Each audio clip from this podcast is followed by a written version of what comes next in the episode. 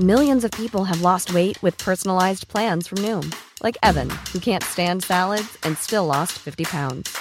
Salads, generally, for most people, are the easy button, right? For me, that wasn't an option. I never really was a salad guy. That's just not who I am. But Noom worked for me. Get your personalized plan today at Noom.com. Real Noom user compensated to provide their story. In four weeks, the typical Noom user can expect to lose one to two pounds per week. Individual results may vary. Ryan Reynolds here from Mint Mobile. With the price of just about everything going up during inflation, we thought we'd bring our prices down. So to help us, we brought in a reverse auctioneer, which is apparently a thing. Mint Mobile unlimited premium wireless. Ready to get 30, 30, bit to get 30, bit to get 20, 20, 20, bit to get 20, 20, bit to get 15, 15, 15, 15 just 15 bucks a month. So, Give it a try at mintmobile.com slash switch. $45 upfront for three months plus taxes and fees. Promo for new customers for limited time. Unlimited more than 40 gigabytes per month. Slows. Full terms at mintmobile.com. Many of us have those stubborn pounds that seem impossible to lose, no matter how good we eat or how hard we work out. My solution is PlushCare. PlushCare is a leading telehealth provider with doctors who are there for you day and night to partner with you in your weight loss journey. They can prescribe FDA-approved weight loss medications like Wagovi and Zepbound for those who qualify. Plus, they accept most insurance plans. To get started, visit plushcare.com slash weight loss. That's plushcare.com slash weight loss. Hola, ¿qué tal? Les habla Pride y les doy la bienvenida a una nueva historia aquí en Terror para llevar. El día de hoy les traigo un oscuro cuento de terror titulado El niño de la conducta perfecta. Historia escrita por Thomas O, quien además tiene un par de libros bajo su autoría y los pueden encontrar en Amazon. Busquen al autor como Thomas O.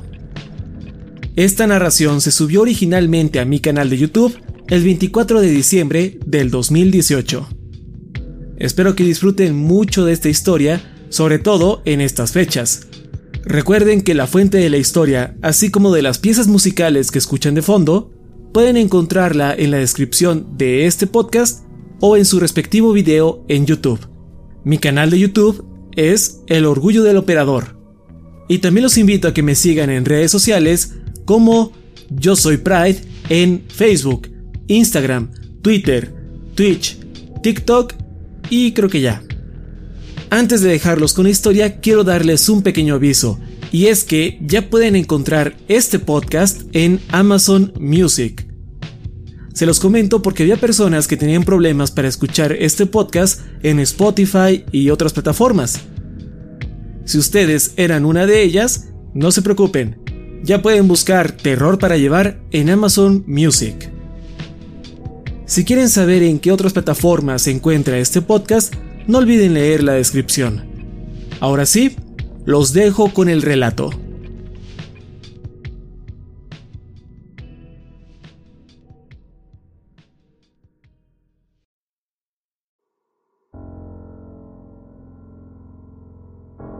Había una vez un niño que se portaba perfectamente bien. Se llamaba Miles y tenía tan solo 8 años de edad. Hacía todo lo que los niños buenos supuestamente hacen, casi todo el tiempo. Se comía sus vegetales, a menos que fueran zanahorias. Hacía todas sus tareas, excepto por aquella ocasión en la que se le olvidó una. Siempre era amable con sus amigos, a menos que contaras esa vez cuando le gritó a un compañero de clase, Tony. Y nunca les contestaba a sus padres ni se enojaba con ellos, con unas raras excepciones. Sí, era casi perfecto, y sus padres amaban criarlo, casi siempre.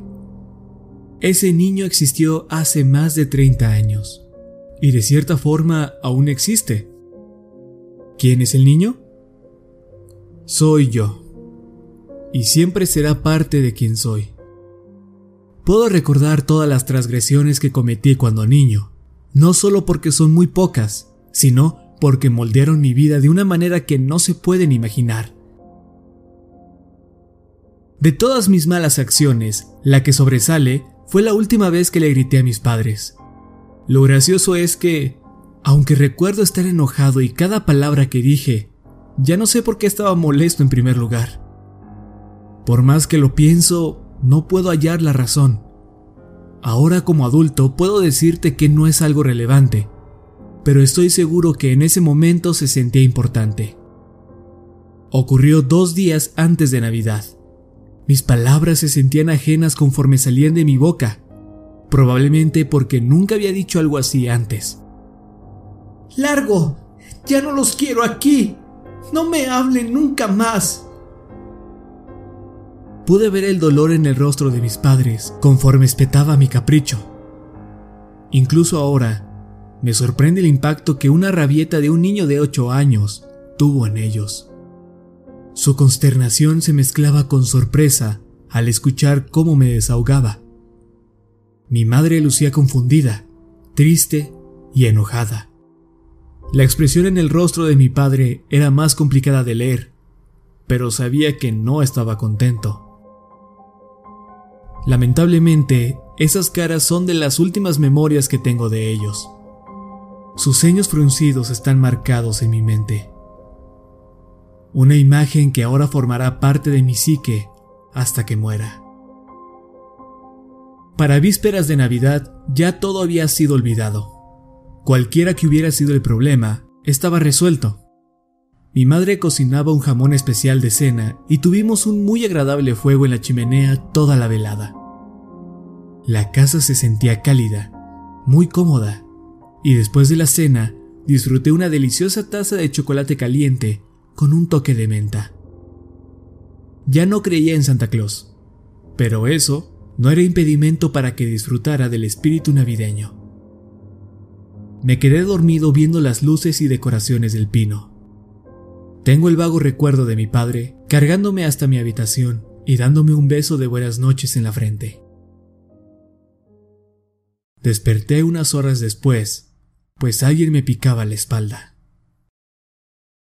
Despierta, niño. Era una voz que jamás había escuchado, masculina y tenía un ligero acento. Abrí los ojos de par en par conforme me giraba en la cama instintivamente por el pánico. Caí al suelo y llamé a gritos a mi papá. Estaba atrapado en la esquina de mi habitación. Podía ver claramente la silueta del hombre frente a mí. Un pequeño fulgor rojo provenía del cigarrillo que sujetaba en su mano. Me encontraba paralizado de miedo por culpa del extraño que invadió mi hogar. El hombre habló nuevamente. Cálmate, no puede oírte de todas formas. Llevó el cigarro a su boca e inhaló profundamente. Al hacerlo, su rostro se iluminó por el rojizo brillo. Pude ver sus hundidos ojos, sus sucios dedos y un largo cabello negro. Pero yo puedo oírte, niño. Puedo escucharte mejor que nadie, de maneras que no puedes comprender. Apuntó a su sien mientras hablaba. No dije nada, sin embargo, no dejaba de preguntarme quién era ese hombre. Él asintió, como si supiera exactamente lo que estaba pensando. Así que te gustaría saber quién soy, ¿eh? Bueno, soy el sujeto que está en sintonía con tu mente. El sujeto que ha estado cerca por mucho tiempo. Y lo más importante, el sujeto que le da a los niños lo que piden. Me miró directo a los ojos, invadiendo mis pensamientos. No, niño, no soy santa. Sonaba agitado. ¿Eres estúpido? ¿En verdad me parezco al gordo ese? No, niño, yo soy mucho mejor. Yo no juzgo ni discrimino. Le doy a los niños lo que piden, buenos o malos. Finalmente, reuní el coraje para hablar aunque él no parecía tener problemas en contestar mis preguntas antes de siquiera formularlas. Yo... yo no pedí nada. Mi voz temblaba. Claro que sí, querías que tus padres se fueran. Te escuché fuerte y claro. Fuerte y claro. No muy lindo de tu parte, debo decir. Diría que eso te hace un niño malo.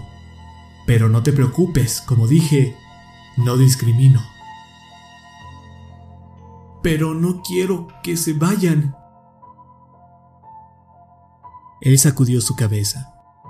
Lo dijiste Y de verdad lo sentiste en el momento. ¿Lo escuché?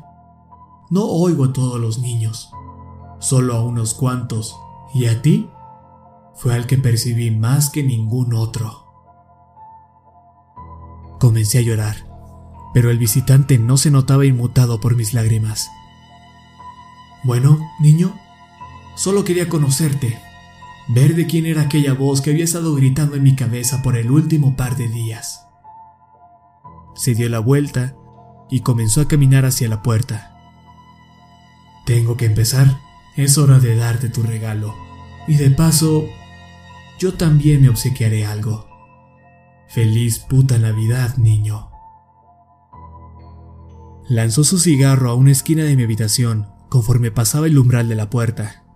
Repetía sus últimas palabras al cruzar el pasillo en dirección a la recámara de mis padres. Feliz puta Navidad. La puerta de mi cuarto se cerró, a pesar de que el hombre no estaba cerca de ella. Grité a todo pulmón por mis padres. Hasta el día de hoy, ignoro si es que fueron capaces de escucharme. Desearía contarles que salí valientemente de mi cuarto hacia mis padres. Sin embargo, solo me quedé acurrucado en una esquina, atemorizado y llorando. Intenté distinguir sonidos de alguna lucha o el grito de mi mamá, a mi papá forcejear, pero no escuché nada. Las horas pasaron y pude ver que el oscuro cielo se tornaba grisáceo y luego anaranjado. Esperé a que mis padres salieran a buscarme. El cielo anaranjado se volvió azul conforme transcurría el día, pero ellos nunca fueron a mi habitación. Un silencio absoluto yacía sobre la casa, y, aún así, solo me quedé sentado en la misma esquina. Ya era bien entrada la tarde cuando decidí salir de mi habitación. Sabía que no podía quedarme ahí para siempre. Con cuidado, abrí la puerta tan solo unos centímetros. Desde ahí, la casa parecía normal. Todo estaba en su lugar. Abrí la puerta por completo. Casi esperaba que el hombre de la noche anterior saltara hacia mí.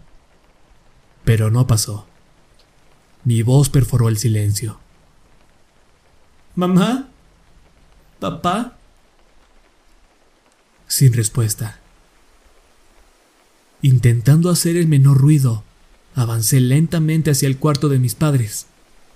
La puerta estaba entreabierta. Papá. Puse mi mano en la perilla. Mamá. Entré del todo para ver el interior. No recuerdo exactamente lo que vi.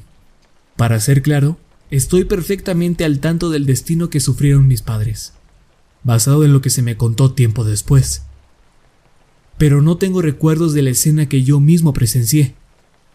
Es un evento tan traumático que mi mente lo bloqueó por completo. Incluso hoy, cuando recreo los hechos de aquella noche en mis sueños, la escena se desvanece en cuanto abro la puerta. El siguiente recuerdo que tengo después de eso es que estoy en la acera frente a mi casa, gritando y agitando mis brazos al mundo. La familia Porter, quienes vivían al lado, presenciaron mi desesperación a través de la ventana de su sala. El señor Porter salió de su casa corriendo hacia mí. Era evidente que algo andaba terriblemente mal. Están muertos, están muertos, era todo lo que podía decir. Lo repetí una y otra vez. La señora Porter siguió muy de cerca a su esposo y trató de consolarme en lo que su marido revisaba mi casa. Un minuto después, salió y vomitó sin reservas en los arbustos. Nadie me contó del todo qué fue lo que encontraron en la recámara, al menos no directamente. Se me explicó que una persona muy mala irrumpió en mi casa y asesinó a mis padres, aunque eso ya lo sabía. Lo que se me ocultó fue que habían sido decapitados. Las cortadas eran limpias, casi quirúrgicas. Los cuerpos yacían sobre la cama, uno al lado del otro, como si hubiesen estado dormidos cuando ocurrió. La peor parte es que no se hallaron las cabezas por ningún lado. Sus cuerpos tenían una cortada que iba desde el cuello hasta el ombligo, y varios símbolos extraños habían sido pintados en las paredes con su sangre. Más allá de dicha carnicería, no había evidencias físicas de ningún tipo. Nada de huellas digitales, cabellos o pisadas. Nada. La policía escuchó mi historia una vez que estuve listo para hablar. Descubrí después que no se me consideraba como un testigo fiable. Principalmente porque los detalles de mi relato no cuadraban con la falta de evidencias. Un detective especialmente entrenado y mi nuevo terapeuta repasaron mi historia conmigo. ¿El hombre no usaba guantes? Negué con la cabeza. Recuerdo claramente el cigarrillo en su mano y no llevaba guantes. ¿Y tiró el cigarro al suelo cuando terminó de fumar? Asentí. ¿Cerró la puerta cuando salió de tu cuarto? Volví a negar. Luego pensé un poco en ello y asentí. No estaba seguro del todo. El detective tomaba notas conforme yo hablaba. Asentía a todo lo que decía. Aún así, pude ver la extraña expresión que hizo cuando le conté que el hombre podía leer mi mente. Lo único que no le conté a la policía fue que, dos días antes de los asesinatos, les dije a mis padres que se largaran. El artista, encargado de crear un retrato del criminal, llegó después. Comenzó dibujando unos pitufos para mí. Luego, poco a poco, me pidió recordar cómo lucía el hombre. Aprecio su esfuerzo por intentar hacerme sentir mejor. Una vez que terminó, me mostró el dibujo. Lucía muy similar a como lo recordaba, pero no con exactitud. A lot can happen in three years, like a chatbot may be your new best friend. But what won't change? Needing health insurance. United Healthcare Tri Term Medical Plans, underwritten by Golden Rule Insurance Company, offer flexible, budget friendly coverage that lasts nearly three years in some states. Learn more at uh1.com. Hey, it's Ryan Reynolds, and I'm here with Keith, co star of my upcoming film, If, only in theaters, May 17th. Do you want to tell people the big news? All right, I'll do it. Sign up now and you'll get unlimited for $15 a month in six months of Paramount Plus Essential Plan on us. Mintmobile.com slash switch. Upfront payment of $45 equivalent to $15 per month. Unlimited over 40 gigabytes per month. Face lower speeds. Videos at 480p. Active Mint customers by 531.24 get six months of Paramount Plus Essential Plan. Auto renews after six months. Offer ends May 31st, 2024. Separate Paramount Plus registration required. Terms and conditions apply if rated PG. Fui adoptado por la hermana de mi madre. Mi tía Janine y su esposo, tío Anton. Así como tuve tan mala suerte como para perder a mis padres, tengo que decir que también era lo suficientemente afortunado por tener a mis tíos. Fuera de mis padres, ellos dos son las mejores personas en el mundo con las que pude haber vivido. Viendo hacia atrás, tengo que decir que los extraño tanto como a papá y a mamá.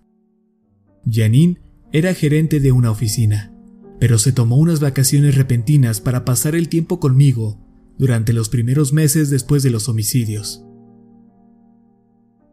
Anton trabajaba en una compañía especializada en sistemas de seguridad para el hogar. Era el tipo de hombre que siempre tenía una sonrisa en el rostro, tanto que era imposible imaginárselo enojado. Se conectaba de inmediato con las personas emanaba cierto aire de confianza que la gente lo buscaba en busca de su aprobación, ya sea conscientemente o no.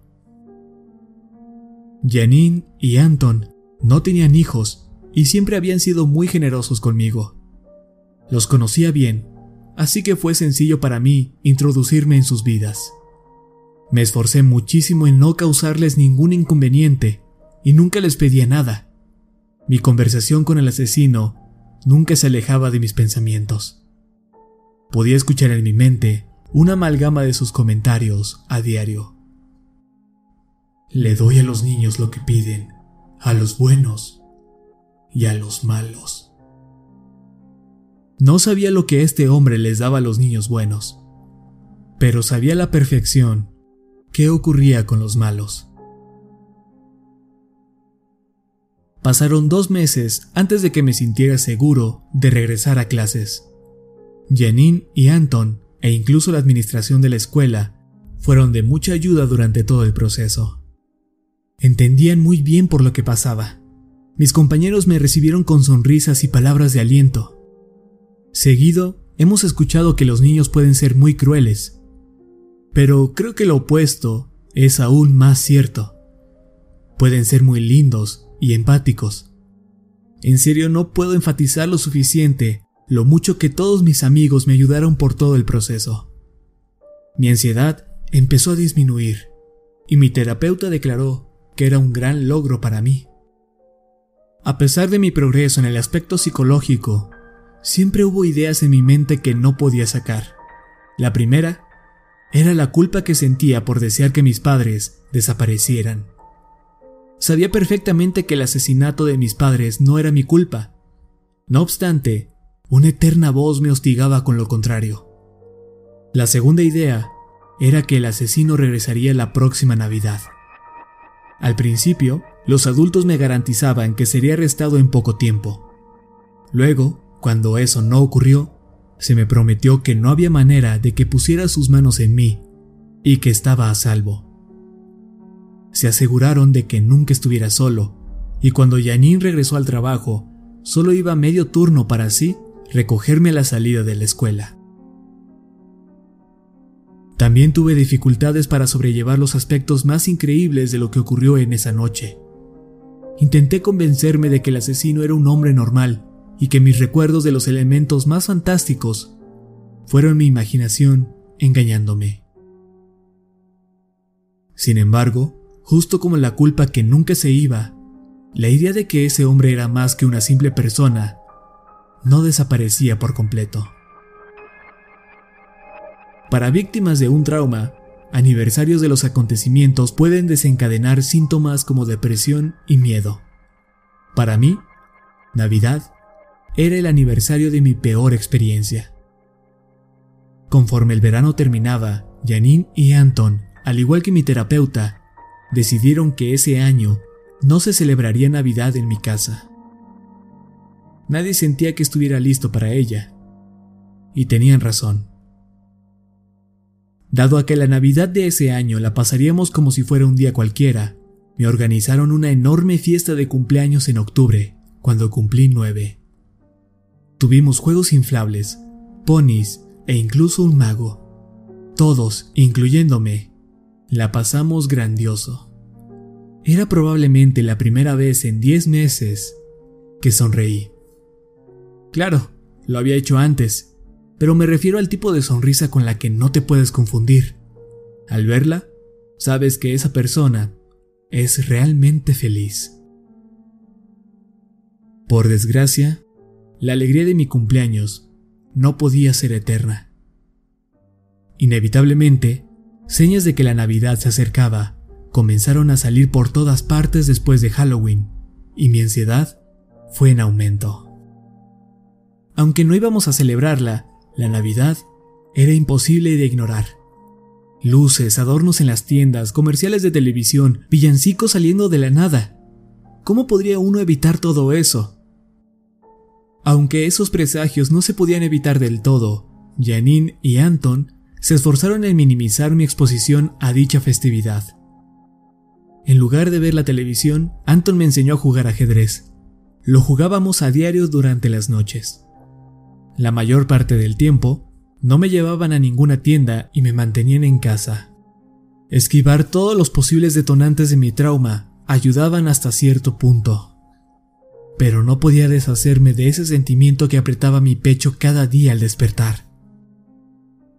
Todo iba bien hasta la mañana del 21 de diciembre.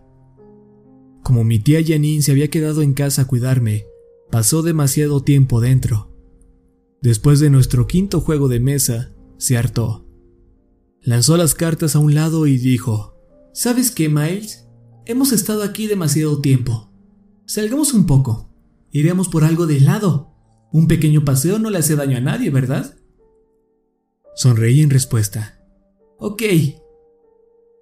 El helado sonaba bien, incluso a mitad de diciembre.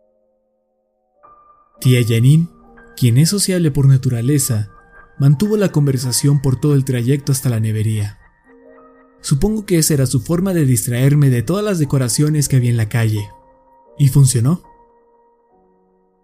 Pregúntale a un niño sobre su superhéroe favorito y estará bastante ocupado hablándote de él, incluso los tímidos. Llegamos a la tienda. Yo pedí una doble porción de chocolate brownie. Nos sentamos a disfrutar nuestros postres mientras mi tía continuaba la conversación. Tan solo por un momento, el brillo de un anuncio navideño de una tienda cercana entró por la ventana y llamó mi atención. Tenían un póster de tamaño real con un santa a punto de entrar por una chimenea. Luces rodeaban la imagen y deletreaban la frase ¿Qué vas a querer esta Navidad? Intenté apartar mi vista, pero las coloridas luces nublaron mi visión. Se hicieron más grandes hasta que por fin se mezclaron en un solo fulgor blanco. ¿Miles? ¿Miles? La voz de mi tía sonaba cada vez más preocupada. De repente, me di cuenta que me había estado llamando por varios minutos. Dejé caer mi copa de helado. Solo los quiero de vuelta.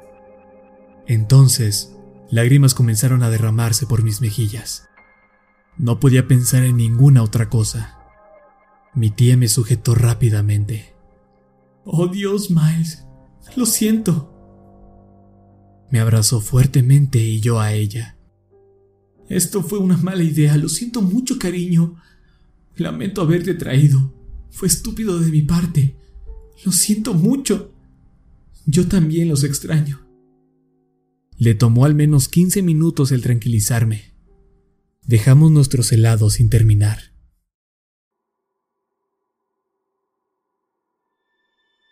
Durante el próximo par de días, no se suscitó ningún otro incidente similar, y mis interacciones con mis tíos eran muy buenas distracciones. Finalmente, eran vísperas de Navidad. Todo el día estuve callado, más del usual. Tío Anton se dio cuenta de esto y habló conmigo antes de la cena. ¿Estás bien, amigo? Asentí con la cabeza. A pesar de eso, él podía ver que no era cierto. Sabía exactamente lo que rondaba por mi mente. Ven aquí, Miles. Déjame enseñarte un par de cosas. Lo seguí hasta la ventana de la sala, donde hizo las cortinas a un lado. ¿Ves estas ventanas? Le di un manotazo al vidrio para mostrarme lo sólido que era. Son las ventanas más reforzadas que venden para residencias. Mi compañía las instaló. Son inquebrantables y no hay manera de que alguien pueda abrirlas desde afuera. Vi hacia el exterior, donde la oscuridad envolvía la casa. Me llevó a la puerta principal. ¿Ves lo fuerte que es? Necesitarías un tanque para derribar esta puerta, igual la de atrás y no hay ninguna otra forma de entrar a la casa. Me guió hasta el panel de la alarma que estaba en la pared. Este es el mejor sistema que han hecho. Yo mismo lo instalé. Se arrodilló frente a mí. Miles, aquí estás a salvo. Nadie, y quiero decir nadie, puede entrar a menos que nosotros los dejemos. Luego miró a nuestro alrededor. Y no le digas a tu tía que te enseñé esto. Movió su abrigo a un lado para que pudiera ver una pistola enfundada. Un poco de protección extra, pero ni siquiera tendré que usarla. Asentí, sintiéndome más seguro que antes, pero no completamente. Aún estaba preocupado, y no solo por mí, sino por mis tíos. La hora de dormir se acercaba y mi tía Janine, con un instinto materno, sabía que era la única cosa que haría esa noche más fácil para mí. Miles, ¿quieres dormir con nosotros? Sí, respondí alegremente. Seríamos capaces de cuidarnos unos a otros. Me protegerían, y yo podría advertirles en caso de que alguien entrara. Pusieron suaves cobijas en el suelo para mí, entre la cama y la pared. Un buen lugar, muy protegido. Me quedé despierto por varias horas, pero sí podía escuchar a mis tíos dormir.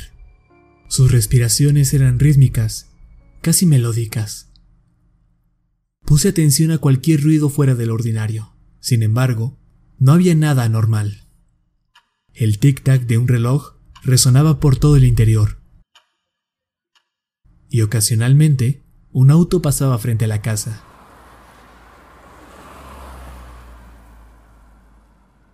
Finalmente, mi cansancio se sobrepuso y comencé a dormitar. El sueño que tuve esa noche fue como ningún otro que hubiese tenido antes. Me encontraba en lo que parecía ser una enorme cochera, del tipo en el que los mecánicos trabajan. Todo a mi alrededor eran piezas de vehículos regadas por el suelo, llantas apiladas una encima de la otra, y un viejo y oxidado chasis yacía en el centro del garaje.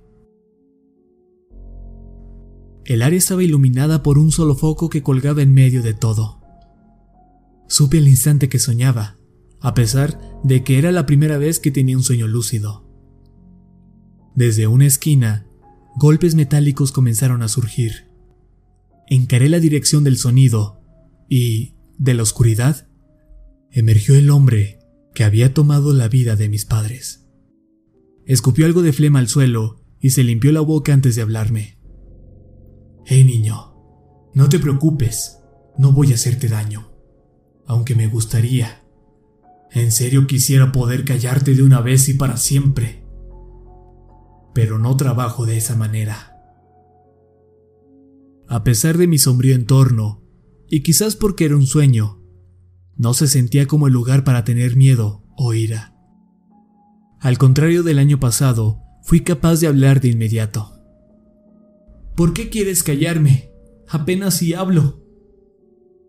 Cuando consideras todas las posibles y obvias preguntas que pude haber hecho, seguro sonará extraño que haya preguntado eso quién es este hombre y por qué tenía interés en mí. Esas eran las cosas que realmente quería saber. Pero mi participación en el sueño era guiada, como si mis acciones no fueran del todo mías en realidad. El hombre contestó, Demonios, ustedes los callados son los más ruidosos de todos. Nunca dejan de pensar. Idea tras idea no pueden callar sus cerebros. Denme un niño hablador, por favor.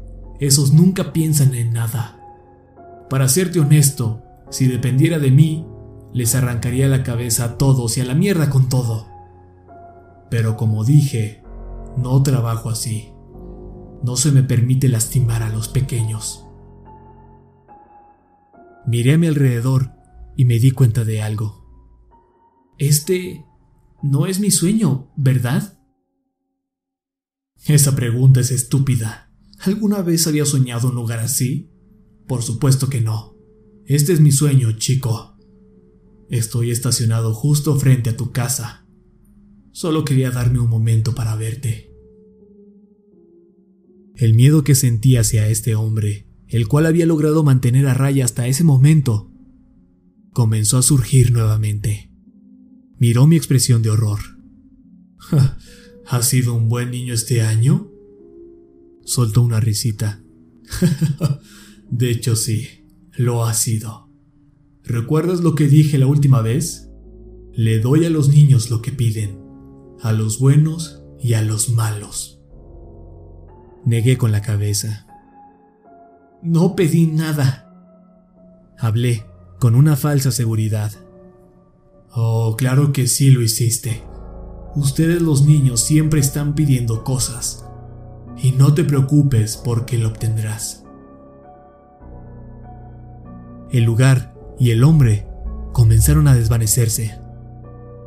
Te veo el próximo año, pequeño. Tengo el presentimiento de que tú y yo seremos parte de la vida del otro por un largo tiempo.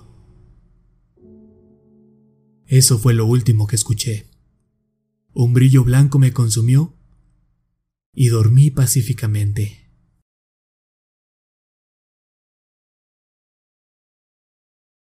Mis ojos se abrieron.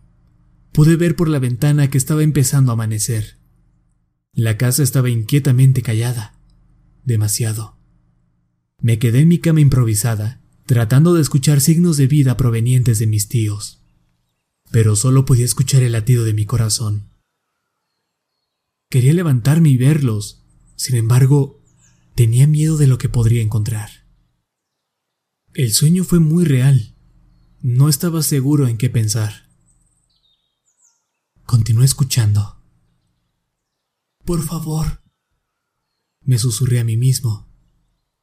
Déjame escuchar sus respiros. Varios minutos pasaron y aún seguía sin escuchar nada.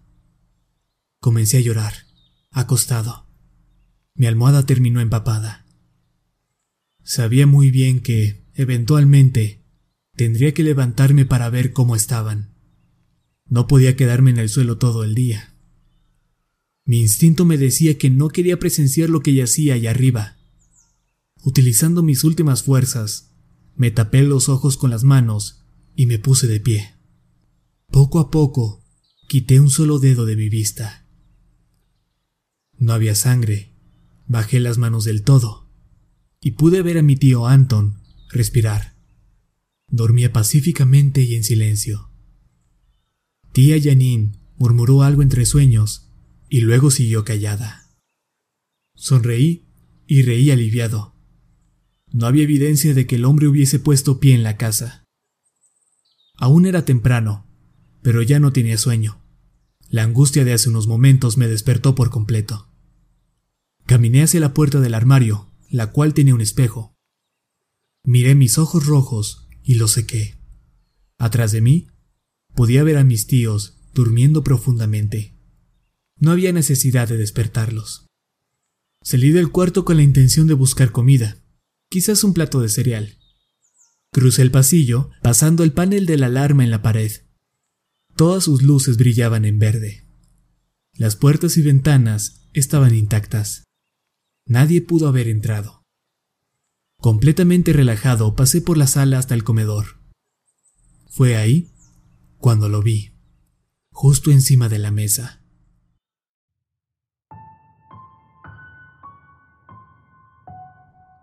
Me paralicé al instante y miré a mi alrededor, a ver si había otra cosa fuera del lugar. Pero no. Volteé otra vez hacia la mesa. Observé la hermosa envoltura del regalo que, definitivamente, no estaba ahí la noche anterior. Era grande, como de 45 centímetros cúbicos. La envoltura era de un rojo vibrante con brillos. Un lindo moño verde decoraba en la cima. Mis tíos habían acordado que no celebraríamos Navidad ese año, y, aún así, ahí estaba el regalo, sobre la mesa del comedor. Me preguntaba si habían cambiado de parecer. Paso a paso me acerqué al regalo. Quien sea que lo haya decorado se tomó su tiempo. Levanté la tapa. Esa vez no me desvanecí, no. Y tres verdades se manifestaron simultáneamente. La primera era que el hombre había entrado a la casa. A pesar de todas las medidas de seguridad, se introdujo sin activar una sola alarma. La segunda era que el hombre tenía razón. Había pedido algo sin darme cuenta. La tercera verdad era la macabra realización de que sus visitas ocurrirían cada año. Solo me quedé de pie frente a la mesa, viendo los ojos secos de mis padres en sus decapitadas cabezas. Había dicho que los quería de vuelta, y el hombre me escuchó. Cumplió mi deseo de acuerdo a sus retorcidos métodos. La última verdad que aprendí era que, a partir de ese día, no podía meter la pata en cómo me portaba y que no debía desear nada. Era observado constantemente y mi cabeza era invadida sin descanso. Malas acciones serían severamente castigadas e incluso buenas obras conducían a su propia y retorcida recompensa. Y esta es la historia de cómo un niño bien portado se convirtió en el chico de la conducta perfecta. Todos mis deseos debían ser reprimidos. Emocionalmente hablando, tuve que volverme menos humano para que el visitante no tuviera material con el cual elaborar su juego maníaco.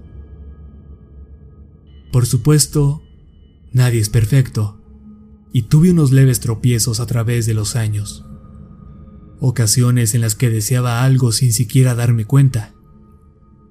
Esos tropiezos salieron caros. Pero no me interesa detallar dichos escenarios aquí.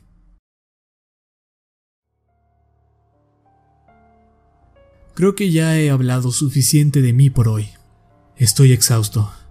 Aún así, déjenme decirles que después de estos 30 años, ya no tengo miedo de por fin decir, quiero que todos los dolorosos recuerdos se vayan. Ya no los quiero. E incluso lo dije en voz alta. Quiero que se vayan mis memorias.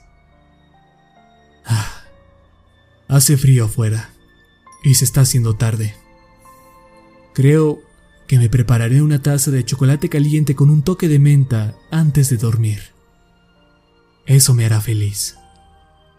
Por primera vez en décadas, estoy tranquilo y en paz. Al ver por la ventana, puedo discernir las hermosas luces sobre los techos de las casas vecinas. Creo que nunca pude apreciar lo festivo que hacen lucir todo. Durante mucho tiempo, Simplemente no me importaba. Pero ahora me tomaré unos minutos para apreciarlas mientras puedo. Buenas noches a todos y feliz Navidad.